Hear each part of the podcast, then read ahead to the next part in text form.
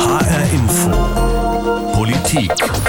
Die Corona-Pandemie. Fast zwei Jahre hat sie Deutschland, Europa und die ganze Welt nun schon im Griff. Rund 270 Millionen Menschen haben sich weltweit mit dem Virus infiziert. Mehr als 5 Millionen Menschen sind im Zusammenhang mit einer Corona-Infektion verstorben. Längst handelt es sich nicht mehr um eine gesundheitliche Krise, sondern um eine Krise, die praktisch alle Bereiche unserer Gesellschaft erfasst hat. Sei es die Wirtschaft, die Bildung unserer Kinder, unser tägliches Zusammenleben. Manche sagen sogar, inzwischen habe Corona auch zu einer Demokratiekrise geführt. Mein Name ist Nikolaus Buschlüter. Über die gesellschaftlichen, ökonomischen und politischen Folgen der Coronavirus-Pandemie haben diese Woche hochkarätige Expertinnen und Experten auf einem Symposium in Frankfurt diskutiert. Da ging es nicht nur um eine Bestandsaufnahme der Auswirkungen von Corona, die Defizite sind uns ja größtenteils bekannt, es ging vor allem darum, was wir und Europa aus der Krise lernen können. Denn Corona wird mit Sicherheit nicht die letzte Pandemie gewesen sein, die uns ereilt. Da sind sich praktisch alle Wissenschaftler einig.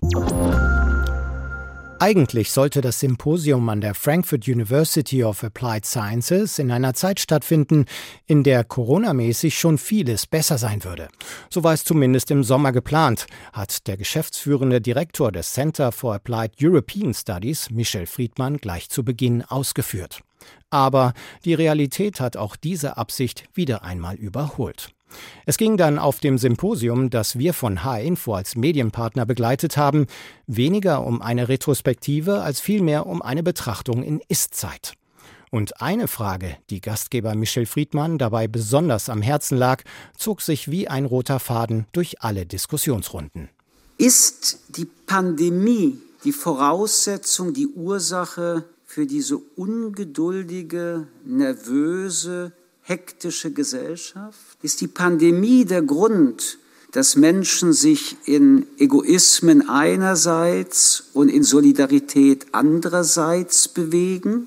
Oder ist die Pandemie der Verstärker dessen, was gesellschaftspolitisch in allen Feldern die wir haben, bereits seit 10, 20, vielleicht 30 Jahren, also in zwei Generationen in unseren Gesellschaften angelegt war und noch einmal durch diese Krise sich verschärft, polarisiert, pointiert und uns deutlich macht, über wie viel mehr wir genauso zur gleichen Zeit eigentlich verhandeln müssten wie über die virologische, epidemiologische und medizinische Frage der Pandemie an sich? Mit dieser Frage von Michel Friedmann haben sich mehr als ein Gesprächspartner auf dem Symposium schwer getan.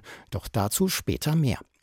Um über Lehren aus der Pandemie zu diskutieren, waren auf dem Symposium nicht nur Naturwissenschaftler eingeladen, auch Kommunikationswissenschaftlerinnen, Soziologen, Ärztinnen, Philosophen und ein Politiker waren in Frankfurt dabei. Den Anfang machten jedoch zwei bekannte Virologen. Hendrik Streeck, Direktor des Instituts für Virologie von der Uni Bonn und Martin Stürmer, Laborleiter des IMD-Labors in Frankfurt.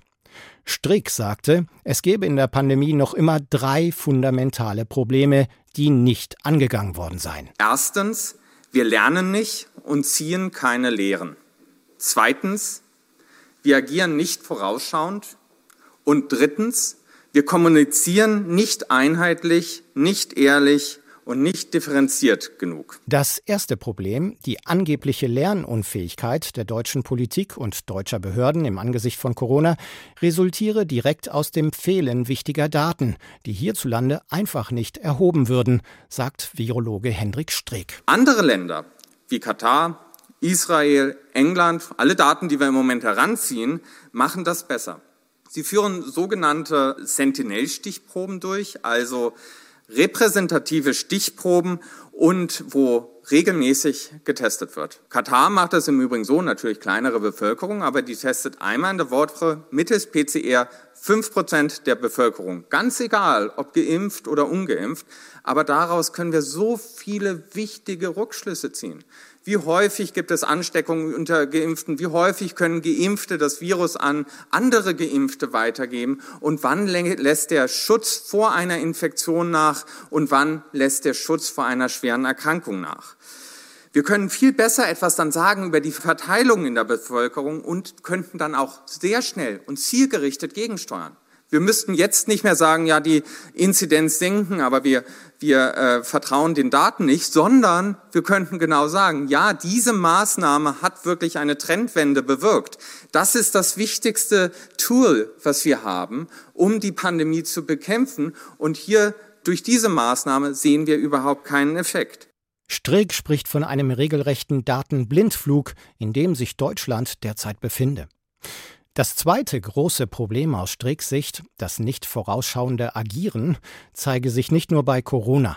Auch die jahrelang anhaltenden Missstände im Pflegebereich, zu wenig Pflegepersonal, zu niedrige Bezahlung, immer mehr Pflegende geben den Beruf auf, seien ein Beispiel für politische Kurzsichtigkeit.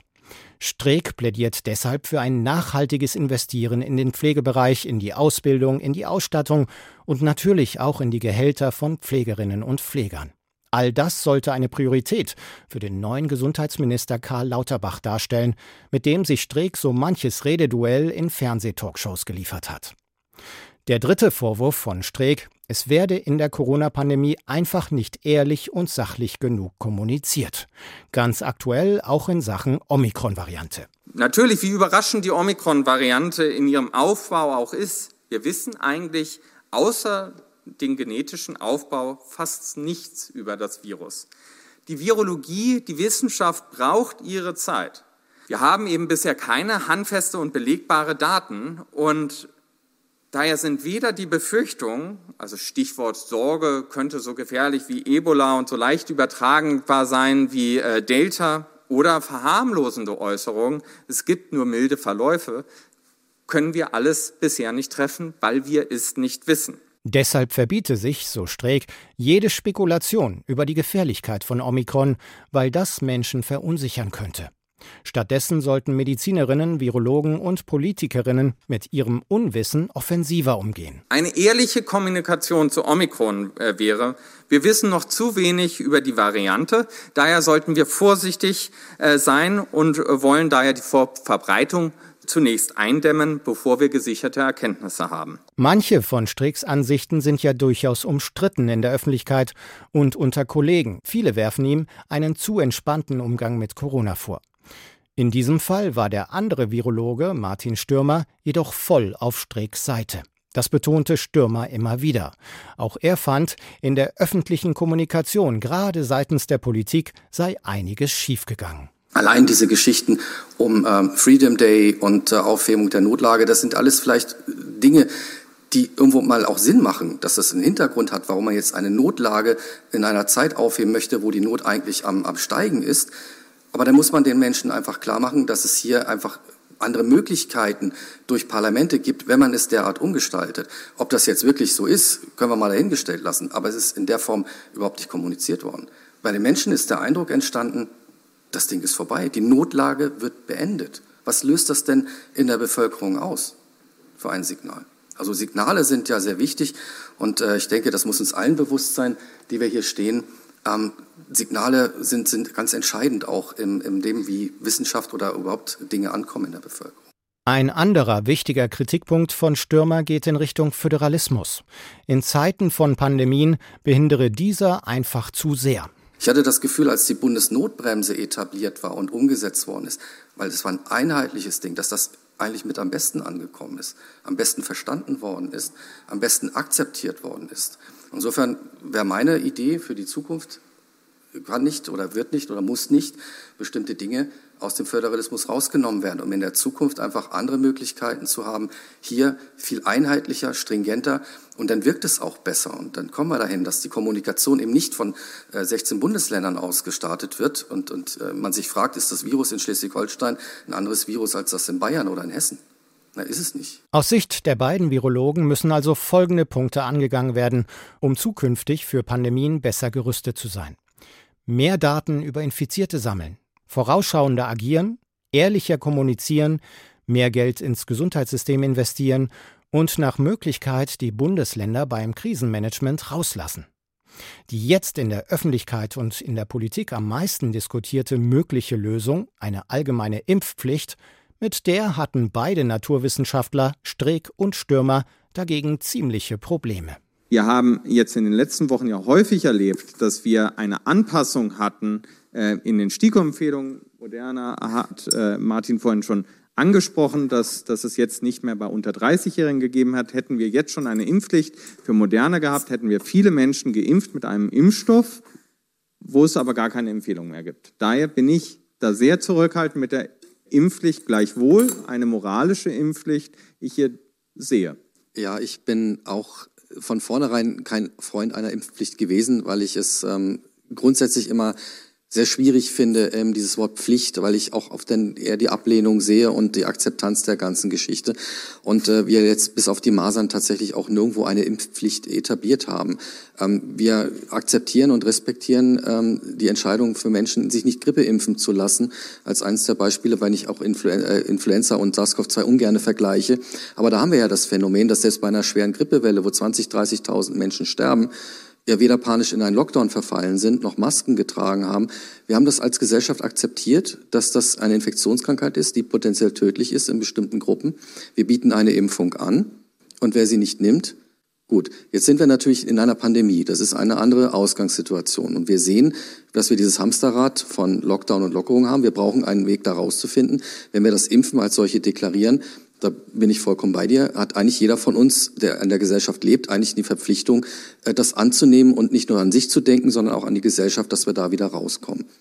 Ob wir mit einer Impfpflicht da wirklich den richtigen Weg gehen, es ist, bei mir ist es äh, sehr schwankend. Also zum Teil bin ich absolut dabei, jeder, der zusätzlich geimpft ist, ist ein Gewinn, ist ein Schritt raus aus dieser Pandemie.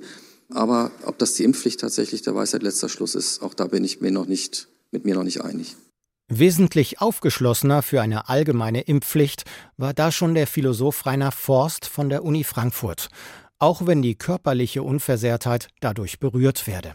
Aber diese Impfung schützt nicht nur mich, sie schützt andere. Nicht nur die, denen ich möglicherweise ein Bett auf einer Intensivstation wegnehme, sondern, wie eben diskutiert wurde, Sie schützt nicht 100 Prozent davor, andere anstecken zu können, aber sie, sie bietet einen gewissen Schutz, dass ich weniger ansteckend bin für andere. Also muss ich doch sehen, dass wenn ich sage, meine körperliche Unversehrtheit heißt absolut, dass mir keine Nadel in den Oberarm gesteckt wird, während ich doch dann vielleicht frei bin zu sagen, okay, wenn ich krank werde, das ist halt mein Pech. Was dieses Pech aber für andere auf Intensivstationen bedeutet oder für Leute, die du möglicherweise ansteckst, da geht's doch um deren körperliche Unversehrtheit. Verstehst du? Deshalb kann man nicht immer nur auf sich selbst wie so eine Monade schauen, oh, hoffentlich keiner kommt mir an meinen Körper ran, während ich doch gleichzeitig mir die Freiheit nehme, für andere eine Gefahr zu bleiben. Soweit der Philosoph Rainer Forst, der sich auch Sorgen macht, dass die Corona-Pandemie zu einer Demokratiekrise führen könnte. Einen großen Anteil daran könnten Populisten haben, berichtete die Kommunikationswissenschaftlerin Anne Schulz von der Uni Zürich. Corona und Populismus, das sei der Beginn einer Freundschaft, findet sie. Ein Beispiel, dort wo die AfD hohe Stimmanteile habe, sei die Impfbereitschaft geringer. Es scheint vor dem Hintergrund der Ergebnisse dieser Studie zulässig, und eine Studie ist noch nicht besonders viel Evidenz, insofern ist diese Interpretation hier sehr vorsichtig gemacht, aber es scheint zulässig vor dem Hintergrund dieser Ergebnisse, die geringe Impfbereitschaft der Menschen in beispielsweise Sachsen und Thüringen als Folge populistischer Kommunikation zu interpretieren. Eine Kommunikation, die in diesen Regionen schon seit Jahren das populistische Weltbild propagiert, nicht erst seit Beginn der Pandemie. Der Boden für das, was heute passiert, ist möglicherweise also schon sehr lange vorbereitet worden. Haben populistische Bewegungen also von der Corona-Pandemie profitiert? Sind durch steigende Infektionszahlen rechtsextremistische, demokratiefeindliche Strömungen, die es schon länger in Deutschland gibt, verstärkt worden? Haben Menschen sich zusammengeschlossen und die Pandemie genutzt, um Elitenfeindlichkeit voranzutreiben? In diese Richtung gehen die Thesen von Gastgeber Michel Friedmann vom Center for Applied European Studies. Benjamin Höhne vom Institut für Parlamentarismusforschung in Halle widerspricht. Wenn wir sozusagen die großen globalen Geschichten sehen, die den Populismus in Europa und Deutschland groß gemacht haben, eben europäische Finanz- und äh, Wirtschaftskrise oder Migrationskrise, da waren die Reihen doch bei den Populisten relativ geschlossen, sozusagen, dass sie ein Problem, wie auch immer, damit haben. Und jetzt mit der Pandemie sind die Reihen eben nicht so ganz klar geschlossen. Also man hat auch bei den, den Menschen, die populistisch wählen, schon äh, Menschen dabei, äh, die die ähm, Pandemie anerkennen, die sagen, Impfen ist wichtig und sich selbst impfen lassen. Und man hat zugleich dann, ähm, dann doch bedeutend, das hat auch die Böll-Studie ja vor, vor kurzem gezeigt, sozusagen bedeutenden Teilen Baden-Württemberg, die aus einer ganz anderen Richtung kommen. Ähm, also der esoterischen Richtung, aus einem linksalternativen Milieu. Äh, das müsste man sich dann auch ein Stück weit noch genauer anschauen. Und klar, die Populisten haben versucht, an dieses Thema anzudocken. Äh, sie haben diese programmatische, ideologische Flexibilität, das tun zu können. Aber mein Punkt wäre dann schon zu sagen, das ist ihnen nicht so geglückt, wie sie das eigentlich wollten. Und sozusagen dieser, ähm, was sie auch in der Definition mit drin hatten, dieses, äh, dieser Antagonismus zwischen äh, der Bevölkerung, dem guten, ehrwürdigen Bürger, der Bürgerin und den bösen, abgehobenen Eliten, hat da auch nur irgendwie bedingt funktioniert. Ohne Corona könnte das verbindende Element zwischen den populistischen Bewegungen wieder wegfallen, so Parlamentarismusforscher Höhne, und der Populismus wieder schwächer werden. Doch das könnte dauern, vor allem wenn man den Ausführungen des Philosophen Adriano Manino folgt. Manino hat Strategien für den Umgang mit der Covid-19-Pandemie und anderen Katastrophenrisiken entwickelt. Für ihn ist die wichtigste Frage, wieso werden für den Kampf gegen Corona nicht viel mehr Ressourcen eingesetzt, so wie beispielsweise in einem Krieg. Der französische Präsident Macron habe diese Analogie im Zusammenhang mit der Pandemie schon hergestellt. Wir sind im Krieg, sagte Macron im vergangenen Frühjahr. Und dieser Vergleich habe einiges für sich, findet Philosoph Adriano Manino. Das ist in diesem Fall kein menschlicher Feind, keine Kriegsinvasion literaliter, aber es handelt sich doch um eine Invasion, wenn man so will, durch einen unsichtbaren mikrobiologischen Feind. Inzwischen gibt es wohl Dutzende Millionen Tote global, also da gibt es ja auch eine Dunkelziffer, ja, also hunderte Millionen Verletzte, viele von ihnen schwer, das Long-Covid-Syndrom und so weiter. Und dann gibt es natürlich sozioökonomische Schäden auch in ähm, Billionenhöhe. Also man kann sich vorstellen, ja, im Gedankenexperiment, angenommen, das wäre eine wirkliche buchstäbliche Kriegssituation und das wären die Schäden. Wie würden wir dann rea reagieren? Ja? Welchen prozentualen Anteil des BIP zum Beispiel würden wir als Gesellschaft im Krieg literaliter dann mobilisieren, um dieser Situation zu begegnen? Ja? Vermutlich würden wir sehr, sehr viel mehr tun, als das, was bisher geschah. Eine drastische Vorstellung, die bei den anderen Diskussionsteilnehmern auf dem Symposium der Frankfurt University of Applied Sciences jedoch für großes Interesse sorgte. Der Soziologe Hartmut Rosa von der Universität in Jena glaubt, mit der Ausrufung des Kriegsfalls hätte sich dann auch die Debatte um eine allgemeine Impfpflicht schnell erledigt. Also eine Gesellschaft wie Deutschland hat 100.000 oder mehr Tote und befindet sich in einer Art von Abwehrkampf gegen ein einströmendes Virus. Dann könnte man doch eigentlich sagen, ich finde eigentlich, dann müsste man sagen, Impfpflicht ist wie Wehrpflicht.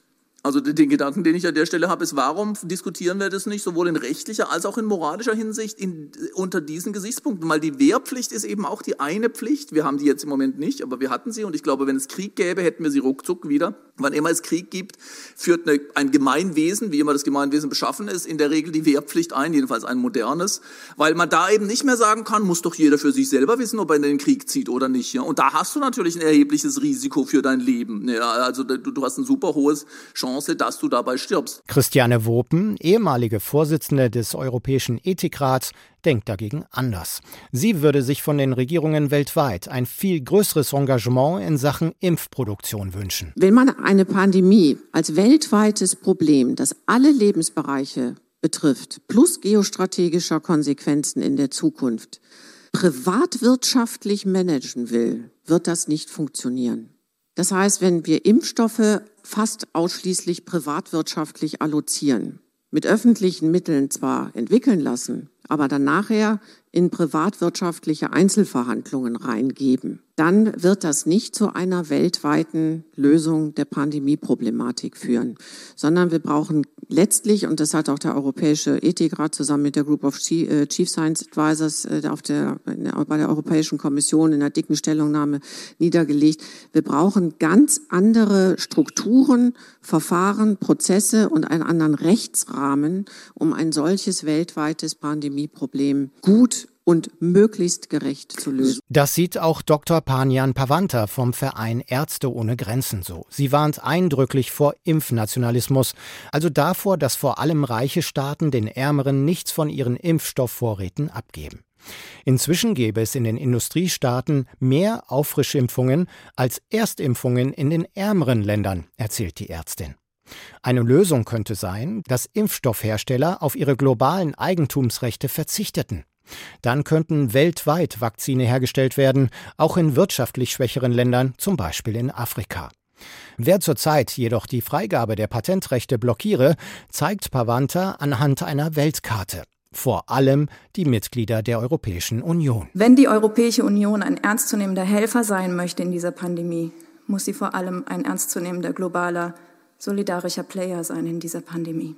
Und das sei sie momentan nicht, gibt auch Erik Marquardt, Grünen-Abgeordneter im Europäischen Parlament zu. Ich glaube, dass wir einfach ein Problem, auch ein kulturelles Problem in der Europäischen Union haben, dass wir bestimmte Herausforderungen, die hinter den Grenzen der Europäischen Union liegen, eigentlich erst angehen, wenn es schon zu spät ist. Das gelte sowohl für die Migrationspolitik wie auch für das Vorgehen der EU in der Corona-Krise den Antworten auf der Grundlage des Fundaments, das die Europäische Union eigentlich ausmachen sollte, nämlich Rechtsstaatlichkeit und auch die äh, Achtung der Menschenrechte eben zur Grundlage des eigenen Handelns zu machen, dass wir das in ähm, der Asyl- und Migrationspolitik überhaupt nicht mehr beachten und dass wir auch die ähm, abseits dieser rechtlichen Fragen ähm, wichtigen Punkte, wie schaffen wir es eigentlich, globale Herausforderungen auch mit einem gewissen Anspruch von Moral anzugehen, dass wir auch da eigentlich eher ein Bild des Scheiterns angeben, ist natürlich etwas, ähm, mit dem man nicht zufrieden sein kann.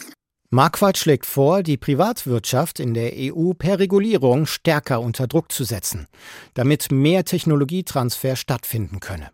Das wäre auch für die nächste Pandemie wichtig, sagt Pamin Pavanta von Ärzte ohne Grenzen. Ja, vielleicht ist die Patentfrage nicht die Akutlösung jetzt, aber längerfristig gesehen ist das einfach eine so unglaublich wichtige wichtiger Teil der Bekämpfung dieser Gesamtpandemie, von der wir nicht wissen, wo die Ziellinie ist, wie lange sie dauert und wie viele Mutationen uns dahin, bis dahin noch erwarten und wie viele Impfstoffe wir global noch brauchen werden. Wir werden mehr Impfstoffproduktion global benötigen. Und wir werden auch mehr Firmen brauchen, die das machen. Sollten europäische Impfstofffirmen jedoch dazu gezwungen werden, ihr geistiges Eigentum freizugeben, könnte das zu ihrer Abwanderung außerhalb der EU führen, merkt Gastgeber Michel Friedmann an. Die Antwort des über achtstündigen Symposiums der Frankfurt University of Applied Sciences auf die Frage, was Europa aus der Pandemie lernen kann, ist so vielfältig wie die Arbeitsfelder der vielen Expertinnen und Experten. Zur Bekämpfung der aktuellen und künftiger Pandemien mahnen die Virologen eine bessere Datenerhebung an. Außerdem eine ehrlichere und sachlichere Kommunikation gegenüber der Öffentlichkeit. Natürlich auch mehr Geld fürs Gesundheitssystem. Der Föderalismus hat sich aus Sicht eines Virologen als eher hinderlich beim Krisenmanagement herausgestellt. Allerdings eine allgemeine Impfpflicht wird von den Naturwissenschaftlern kritisch gesehen. Ärztinnen und Medizinethikerinnen pochen auf die Freigabe von Impfstoffpatenten, um die großflächige Produktion von Vakzinen auch in ärmeren Ländern zu ermöglichen. Dazu müsste es jedoch eine Einigung in der EU geben, was derzeit schwierig erscheint. Die weitreichendste Idee für die Bekämpfung von Corona kam auf dem Symposium von einem Philosophen. Wenn der Kampf gegen das Virus mit einem Krieg gleichgestellt würde, sagte er, würde das eine viel höhere Bereitstellung von Ressourcen ermöglichen und die Diskussion um eine allgemeine Impfpflicht obsolet machen. Schließlich könne sich im Krieg niemand der Wehrpflicht mit dem Hinweis auf die körperliche Unversehrtheit entziehen. Das war HR Info Politik mit der Folge die Coronavirus-Pandemie. Was kann Europa daraus lernen? Die Sendung gibt es wie immer auch in der ARD Audiothek auf hrinforadio.de oder da, wo Sie gerne Podcasts hören. Dort können Sie auch unsere Analyse der neuen Bundesregierung anhören, komplett mit dem neuen Kanzler Olaf Scholz, dem Publikumsliebling Karl Lauterbach und Nancy Faeser, bis eben noch Fraktionschefin der SPD im Hessischen Landtag. Diesen Posten wird sie demnächst abgeben. Seit Mittwoch ist Faeser Bundesinnenministerin. Mein Name ist Nikolas Buschlüter.